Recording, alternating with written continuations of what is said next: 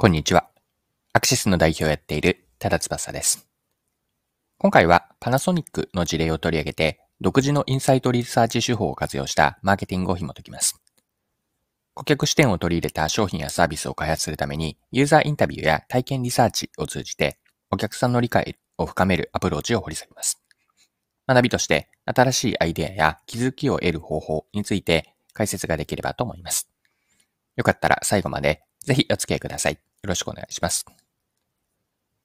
はい。今回ご紹介したいのはパナソニックの事例なんですが、パナソニックが独自のユーザーリサーチに注力をしています。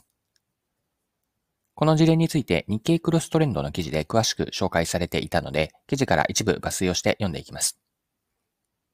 パナソニック社内の各事業部門に向けて10年後の暮らしの体験価値を提案しているのが、パナソニックデザイン本部にあるフラックスという組織だ。その狙いは、これまで通りの炊飯器や洗濯機などの既存商品のアップデートではなく、商品やサービスを顧客視点に近づけることにある。フラックスが10年後の価値を導く手法が独自のインサイトリサーチだ。インサイトリサーチは大きく、調査、課題選定、エクストリームユーザーインタビュー、イマージブ、イマーシブリサーチという4つのプロセスを経て、インサイト抽出に至る。最初の調査では、世界の人々が取り組むべき課題を掲げたグローバルアジェンダやマクロトレンド調査をベースにした客観的なリサーチを実施。世の中に存在する課題を詰めていく。はい。以上が日経クロストレンドの2023年3月1日の記事からの引用でした。インサイトリサーチには4つのプロセスがあるとあったんですが、3つ目であるエクストリームユーザーインタビューについて見ていきましょう。エクストリームユーザーとは、尖った人、極端な使い方をする人のことを指します。では先ほどの記事から続けてまた読んでいきますね。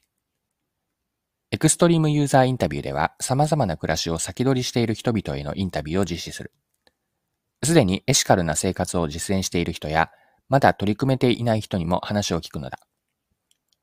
この時、調査会社に全てを任せるのではなく、リサーチャー自らがインタビューに参加するのが重要だという。見ず知らずの人にいきなり私生活について聞いても、ほとんどの人は答えてくれない。デザインリサーチの手法を使い、心を開いてもらうことで、知りたい情報にたどり着くことができる。より深い情報を引き出すために、インタビューを繰り返すことも少なくない。2回、3回と重ねると、調査会社のレポートからは把握できない情報が手に入る。1ヶ月間など、長期間同じ人にインタビューすることもある。はい、ここまでが記事です。注目したいのは、インサイトリサーチの4つのプロセスの中の最後のイマーシブリサーチなんです。イマーシブリサーチというのは、リサーチャー自らが同じように対象者と同じことを体験してみるというものなんですが、イマーシブリサーチについては、先ほどの記事、次のように書かれていたので、抜粋をして読んでいきますね。課題を自分ごと化するために自ら体験してみるのがイマーシブリサーチだ。実際に体験することで何がモチベーションやハードルになるか、やってみるからこそわかる情報が手に入る。イマーシブリサーチの結果からインサイトを抽出。ワークショップなどで使えるようにカードなどのツールにまとめている。はい。以上が記事です。では、ここまでが前半のパートにあたるんですが、一度ここまでの前半の内容をまとめておきましょう。パナソニックではフラックスという組織が顧客視点が入った商品やサービスにするために独自のインサイトリサーチ手法を開発し実践しています。具体的には、尖った人や極端な使い方をする人、extreme user と言われるわけですが、 extreme user へのインタビューを行って、リサーチャー自らがインタビューに参加して深い情報を引き出しています。それと、 immersive research というのも興味深かったんですが、 immersive research からは、自ら課題を体験し、モチベーションやハードルになる要素を把握することで、インサイトを抽出しています。はい。では、後半のパート入っていきましょう。後半では、このパナソニックの事例から学べることについて掘り下げていきます。パナソニックのインサイトリサーチのアプローチは、お客さんの理解をより深めるために学びがあるんです。マーケティングではお客さんのニーズを理解し、それに応える商品やサービスを提供することが重要です。しかしお客さんの立場に立って考えることができなければ、そのニーズを本当に理解できているとは言えないんですよね。まあ、そこでお客さんがやっていることと同じことを体験するという手法が有効なんです。イマーシブリサーチとは、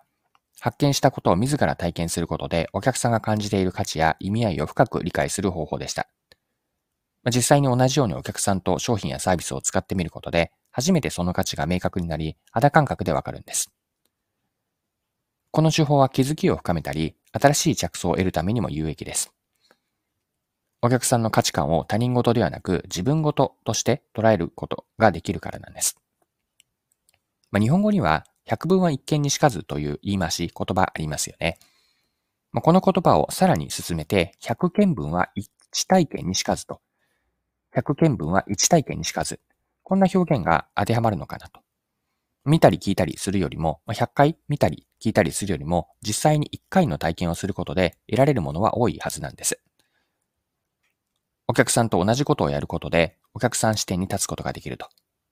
このお客さんと同じ体験をしてみる。この重要性を、このパナソニックの事例から学べる内容になります。はい。そろそろクロージングです。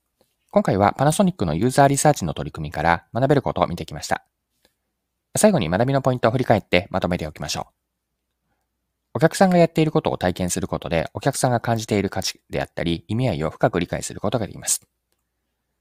同じような体験をすることによって、お客さんの価値観が他人事ではなく自分事化されて、気づきを深めたりとか、新しい着想を得られます。100件分は1体験にしかずと、こんな考え方でお客さん目線を獲得しようと。これを最後、学びのメッセージとして残しておきます。今回も貴重なお時間を使って最後までお付き合いいただきありがとうございました。それでは今日も素敵な一日にしていきましょう。